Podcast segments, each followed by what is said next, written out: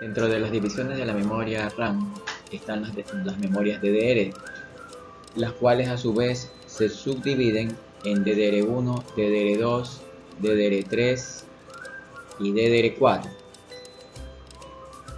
En, en una computadora, principalmente en el mainboard, no se puede instalar cualquier memoria dentro de él.